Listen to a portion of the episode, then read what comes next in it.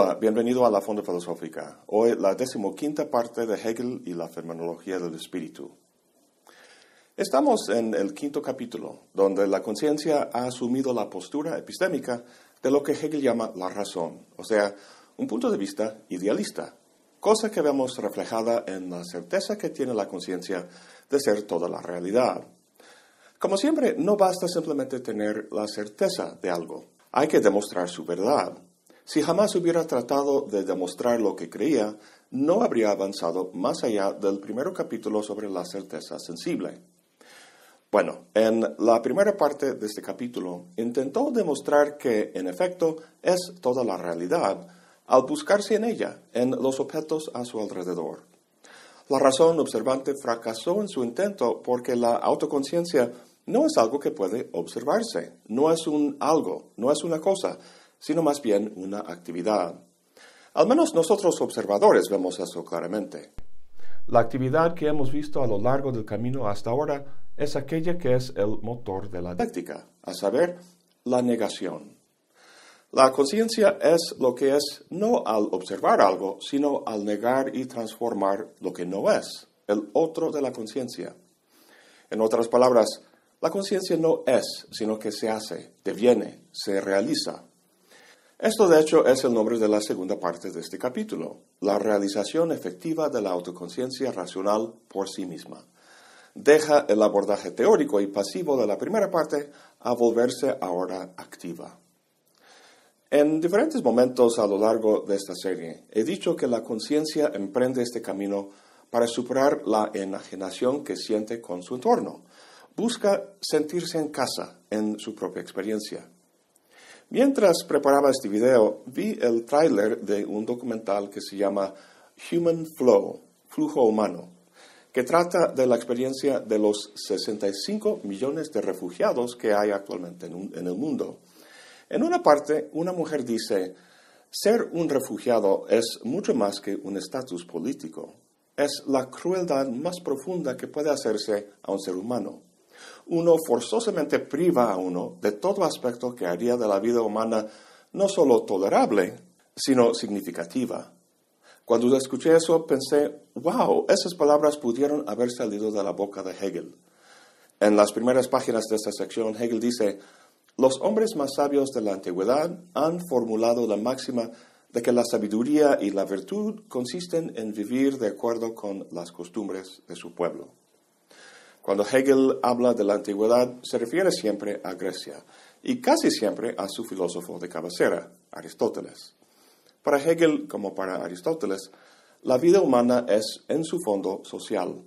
Puede llegar a su plenitud solo en el contexto de un conjunto de prácticas e instituciones sociales. Este conjunto de costumbres y prácticas Hegel lo llama Sittlichkeit y se traduce al español como eticidad es un concepto muy importante al que volveremos con más detalle al pasar a la dimensión del espíritu.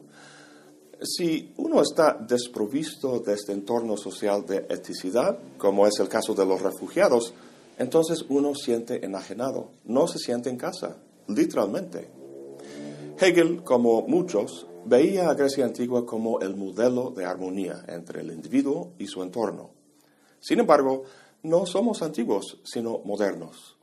La conciencia no puede simplemente volver a ese jardín de Edén o estado de naturaleza, como diría Rousseau, porque a estas alturas de la historia está consciente de su individualidad, de su distinción del grupo, y pregunta por las costumbres y prácticas de su sociedad, por su origen y justificación, ya que le parecen moralmente arbitrarias, porque estas y no otras.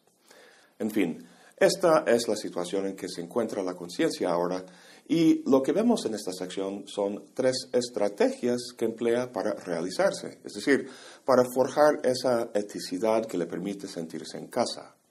Las tres vías son el placer del hedonista, la ley del corazón, del romántico, y la vía de la virtud.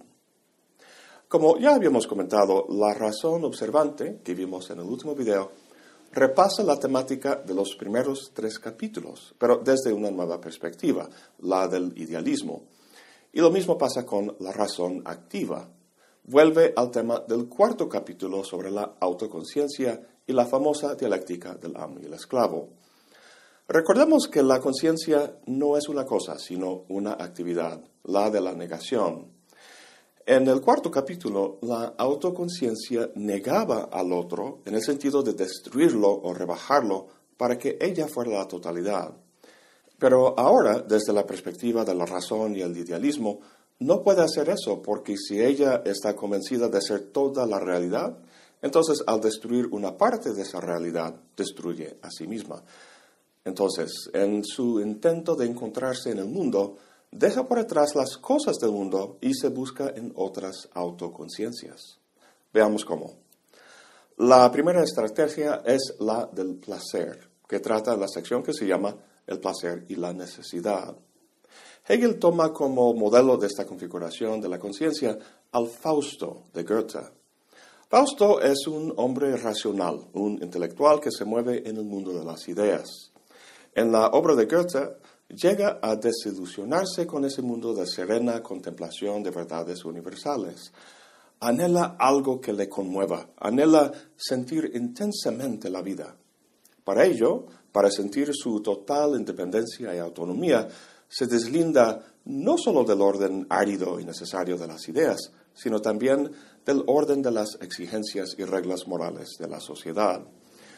Para sentirse amo de su propio destino, hace su famoso pacto con el diablo, que, a cambio de su alma, le dota de los poderes necesarios para alcanzar lo que busca. Conoce a una joven, Gretchen, quien le llama la atención y enseguida seduce. Para Hegel, la relación entre Fausto y Gretchen no es la de amo y esclavo. No se trata de quitarse su libertad física, sino solo su independencia busca en ella el reconocimiento de sí mismo, cosa que el siervo, por su posesión, nunca pudo dar al amo. En pocas palabras, Gretchen es para Fausto un medio para su propia realización, una extensión de sí mismo.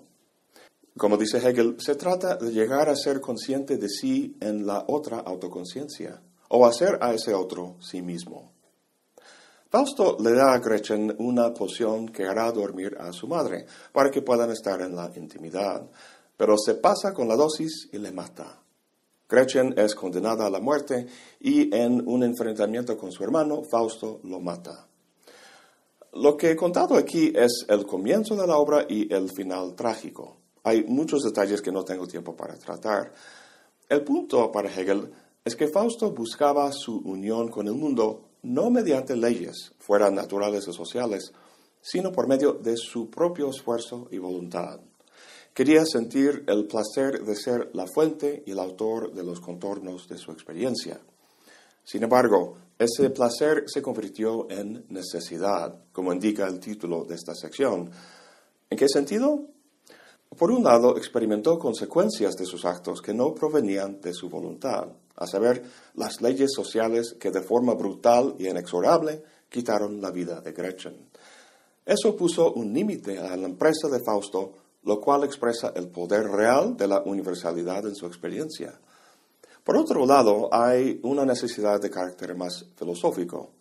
Fausto, o la conciencia, busca a sí mismo en un otro, en una autoconciencia independiente. Eso es la fuente de su placer, sin embargo, no ve simplemente a sí misma en el otro, sino que encuentra la unidad de sí misma y la otra autoconciencia. El estar consciente del otro destruye su propia sensación de sí misma como individuo y por tanto su placer.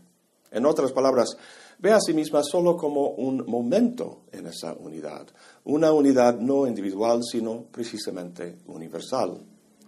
Hegel ha llamado esta obra de Goethe la única tragedia absolutamente filosófica. ¿Por qué? Pues la intención de Fausto era pasar de la vida teórica, que consideraba muerta e inútil, a la vida práctica, del placer vital, de conocer los frutos del árbol y a comérselos con todo y su jugo. Su certeza era que podía realizarse por medio del placer de verse reflejado en un otro. Pero la demostración de esa certeza, o sea, la verdad, era el contrario. Como dice Hegel, la conciencia tomaba la vida, pero con ello abrazó más bien la muerte. Esta configuración de la conciencia experimenta la necesidad de lo universal, que se impuso en su experiencia como un algo ajeno a sí misma. pero en realidad fue producto de sus propias acciones. Entonces, forma parte de su propia esencia, aunque no lo reconoce.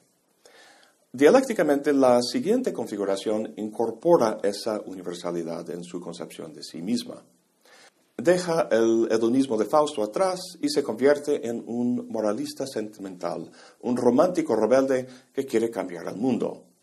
Pretende efectuar este cambio con una ley, una ley no natural ni social, sino de su propio corazón. Y así se llama esta sección, la ley del corazón. Hegel dice que este corazón enfrenta una realidad que, por un lado, es una ley que oprime a la individualidad singular, un orden del mundo violento que contradice a la ley del corazón. Y por el otro lado, una humanidad que padece bajo ese orden y que no sigue la ley del corazón, sino que se somete a una necesidad extraña. Ante esta situación de opresión, esta conciencia romántica se indigna y revela no es egoísta como Fausto, sino que le motiva, como dice Hegel, la seriedad de un fin elevado, que busca su placer en la presentación de su propia esencia excelente y en el logro del bienestar de la humanidad. Todos conocemos personas así, y creo que serías insensible si no reconocieras algo de ti en esa figura. Aunque no es egoísta, su punto de partida es individualista. La ley que salvará al mundo es la ley que ella lleva en su corazón. Lo que es bueno para ella es bueno para todos. El detalle es que la humanidad no comparte necesariamente la visión de nuestro romántico. ¿Qué pasa si hay otro romántico o rebelde con una visión distinta? Gente de este tipo tiende a ser intransigente